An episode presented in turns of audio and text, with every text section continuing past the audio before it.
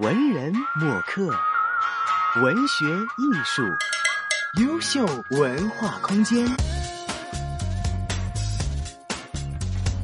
欢迎大家来到我们今天的优秀文化空间，我是黄子瑜。今天为大家邀请到的嘉宾呢，是中国的一位当代艺术家肖玉老师。肖老师你好。呃，您好，子瑜。啊，肖老师刚才非常活泼，我说您是当代艺术家吧？他马上就蹦出了一个词，说自己是 contemporary art。对，contemporary art。因为呃，请到肖老师其实是非常难得的一个机会，可以就是有幸采访到肖老师。那肖老师，你先跟大家自我介绍一下自己吧。呃，我叫肖玉啊，来我的呃工作的地方在。主要在北京和深圳。嗯，那香港是我怎么说第二故乡吧？我现在也是那个有香港身份证。我我我喜欢那个那个跟那个城市一起呼吸生活什么的。我其实很少跟媒体呃有合作。那今天有幸跟那个啊子瑜小姐合作，我也是觉得很荣幸吧。是我很荣幸。肖老师其实是在一九八九年就已经是毕业于中央美术学院的壁画系哦。对对对。当时有问你说：“我说，哎，壁画是一个怎么样的艺术形式呢？”然后当时挑选就是壁画系的学生是不是很难呢？在开麦之前呢，你告诉我，其实是一个非常艰难的过程去挑选学生的，在当时是吗？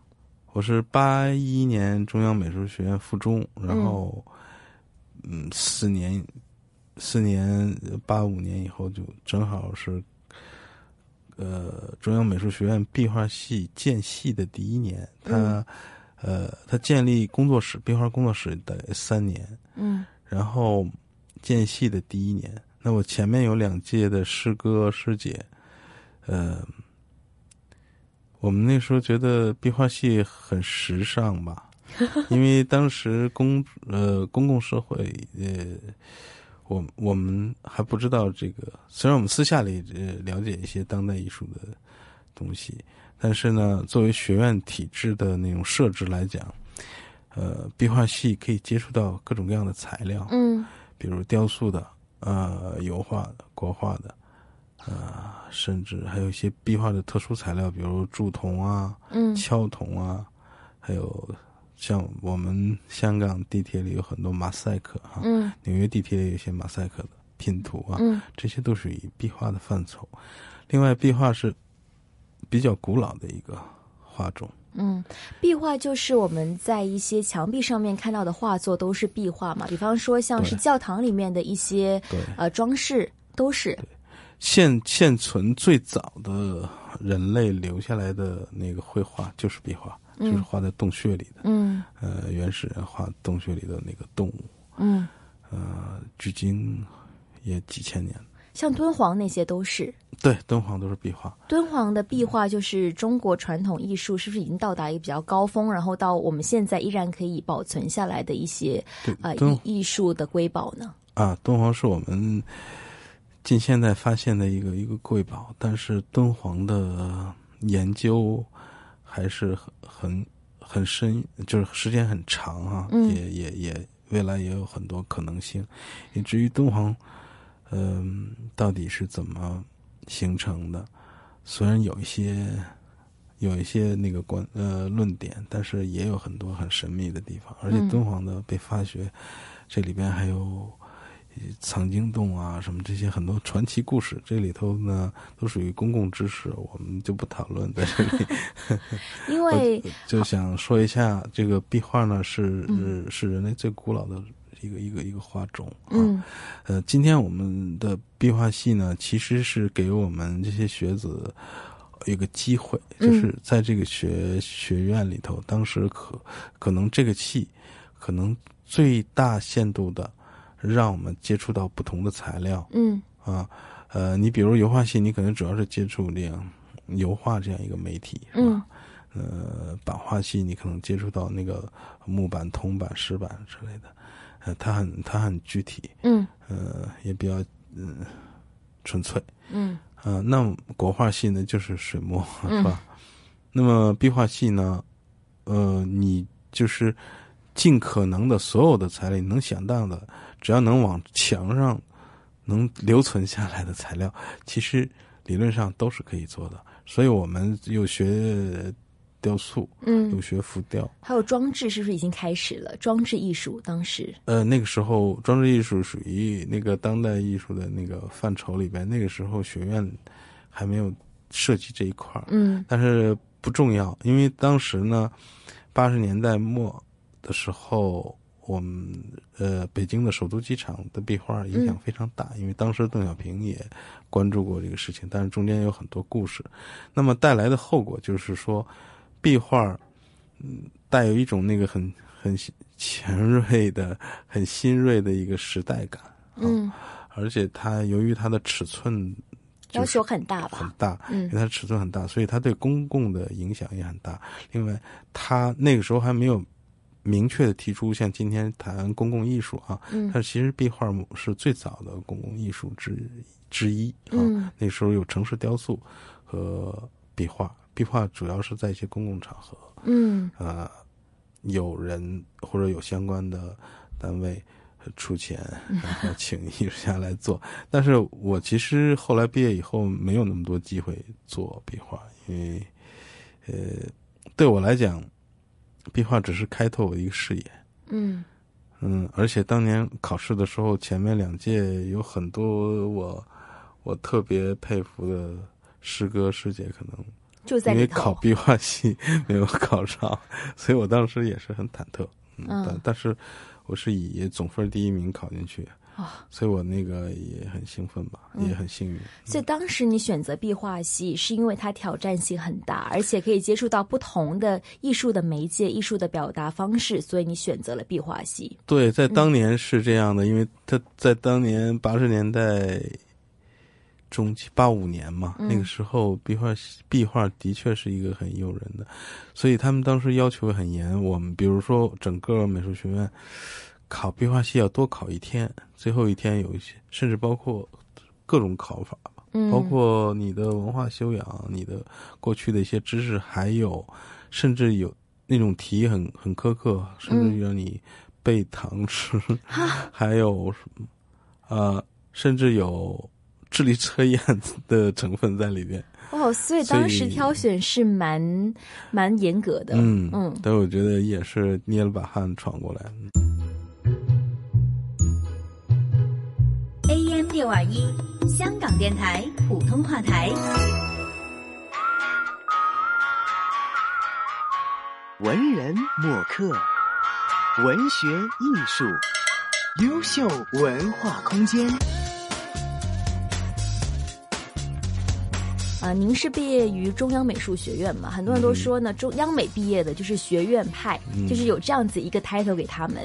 但是很多人就说呢，您是央美毕业的一个另类啊，说你的很多人都说啊，我们可能想要建构一些某某主义啊、某某艺术啊或某某的一代，可是你自己呢就是特立独行，有你自己开创的一个风格，就是好像九四年您毕业了之后呢，您第一个个展呢、这个名字也很特别。呃，当时我看到这个展览的名字，我在想说，肖老师是怎么样把这个展览展现出来的呢？因为他的第一次个展的名字叫做《肖玉九四行为之求偶》。听到这样的一个名词，我想大家会想象，呃，一个壁画系毕业的学生，然后有一个个人的个展，既然是这样的一个题目，那其实整个故事是怎么样的，或者说这个展览是怎么样的呢？呃，是这样的，我我觉得啊，就是因为我后来做当代艺术，当代艺术在我心目当中，它是一个呃不断的探索边界的，就是当代艺术一直在追问什么是艺术啊嗯，探探索这个艺术的边界到底在哪里，嗯它能够提问的可能性有哪些，所以战后那个近代。像什么印象派之后啊，什么这些，呃，我觉得呃，从我个人角度来讲，什么关于一个艺术家的 style 风格什么的，越来越不重要，甚至他是画家还是装置艺术家还是什么音乐家，我觉得在当代艺术今天的话语的语境里头都不再重要了。嗯。重要的是一个艺术家的思考方法，还有你有没有一贯的那个关心的问题啊，嗯你不断的追问的一些问题。虽然这些问题是很古老的问题，但是我觉得作为每一代人都不断的追问下去，因为嗯每一代人的生命处境和生命感受是不一样的。所以九四年的求偶行为也是您说的我们要追问的一些人类发展上面历史的东西吗？对，因为看似这个，呃，我们想象的一切都很合理，但是其实当年我们一路走来有很多很多的那个，呃，限制，甚至说当年的处境，比如说，呃，九四求偶这个作品，实际上是我自己报名去，呃。北京电视台有一一档节目，就是求偶的节目，嗯，征婚节目，征婚节目。对，我这个主持人，这个主持人叫杨光，嗯当时非常的有名。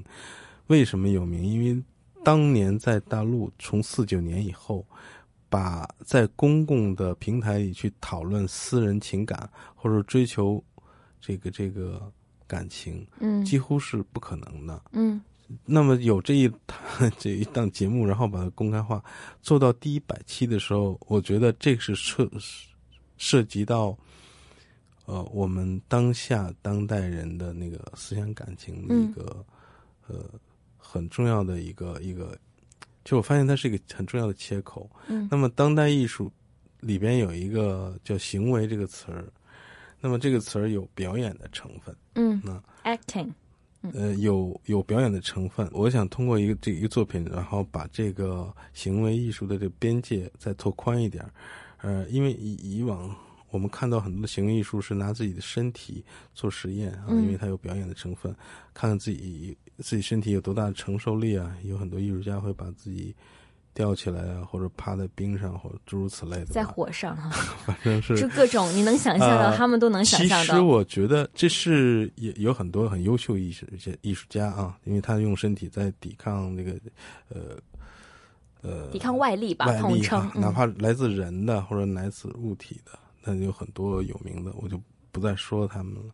但是我我更看重的，我觉得当代艺术它还有什么可做的地方？嗯作为一个呃，就是这个行为艺术，它它作为本体，它有没有其他的试验的可能性？嗯那我就讨，我就思考，就是它是可以是一件真实的事情。嗯那么这个这个真实事情一旦发生了以后，对人的心理会产生哪些作用？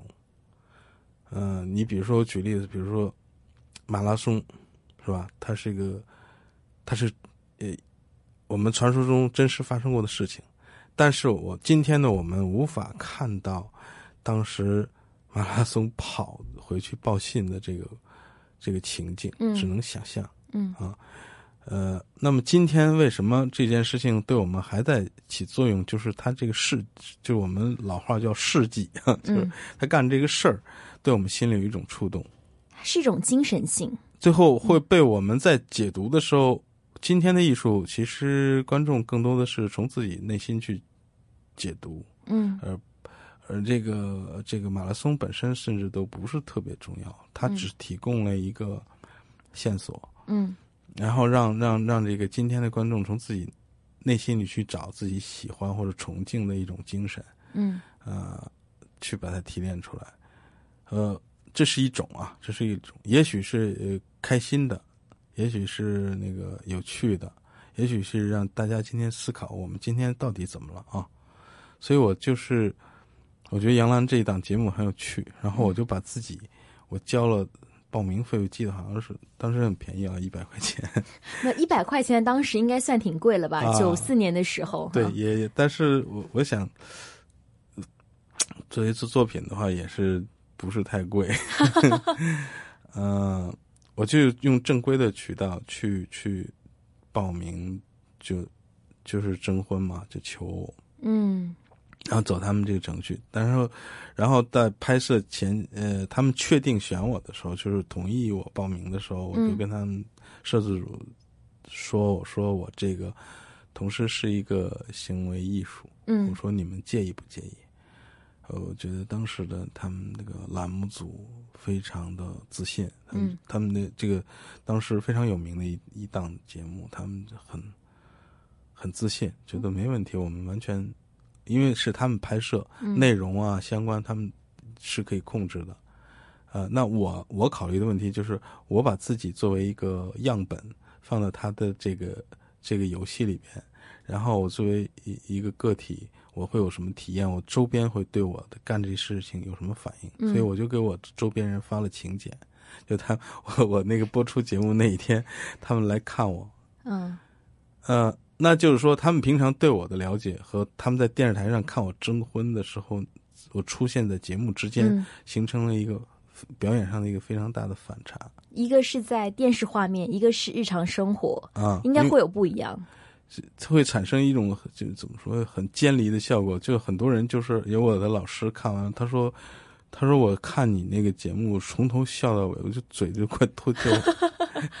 嗯，现在到现在过了那么多年了，你回想起来也会觉得说，当时的这个尝试是非常勇敢的，还是非常有创意的一次吗？我不觉得是勇敢，因为那个人家很配合。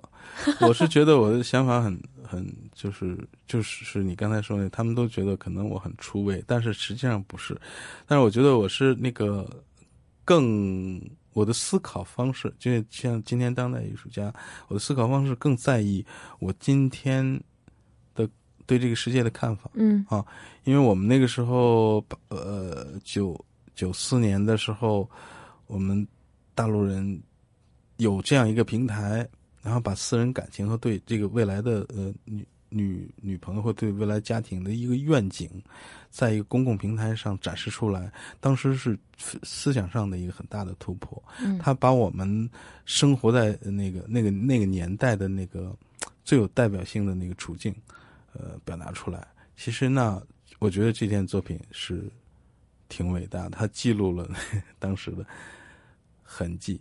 那是呃为那个栏目组为了区别于其他的那个纯粹征婚的那个人呢，他们给我做的就像讲述一个人故事一样，他没有主持人在里边，嗯就我一个人，在我家周围后后海边上，还有旁边有个庙啊，在在讲自己的处境啊，在讲自己的对对对对未来的那个呃那个女人的想想象啊，有什么需求啊？嗯，我觉得这是很有意思，这是我们那个时代的一种尝试。嗯啊，也是一个创新，所以我想从刚才的谈话当中，大家应该感受到了，肖老师是他有他自己的思想的。他不仅有刚才我说的九四年的第一次个展叫做“肖玉九四行为之求偶”，到后来他有很多的个展，也有很多的联展，同时呢，也受邀出席过很多国际知名的展览，像是威尼斯双年展啊、法国里昂的双年展等等。下半节回来呢，我们要跟肖老师聊一聊他在海外参展的一些经验。中国人走向了海外世界是怎么样的一些故事呢？下一节回来继续聊。